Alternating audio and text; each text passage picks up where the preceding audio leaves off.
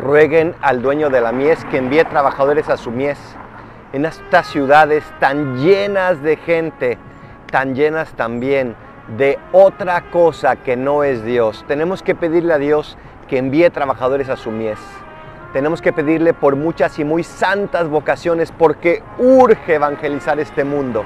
Pero no solo vocaciones de los sacerdotes, de las religiosas, sino también vocaciones de gente como tú, que desde donde está, de donde trabaja, desde donde vive, puede y debe evangelizar. Dios nuestro Señor te invita a hacer ese signo de evangelización para que junto con tu familia este mundo esté cada vez más lleno de Dios. No permitamos que el mundo sea carcomido como este muro o esta cabina telefónica. Más bien renovémoslo con la fuerza del amor de Dios, que es el único que puede hacerlo.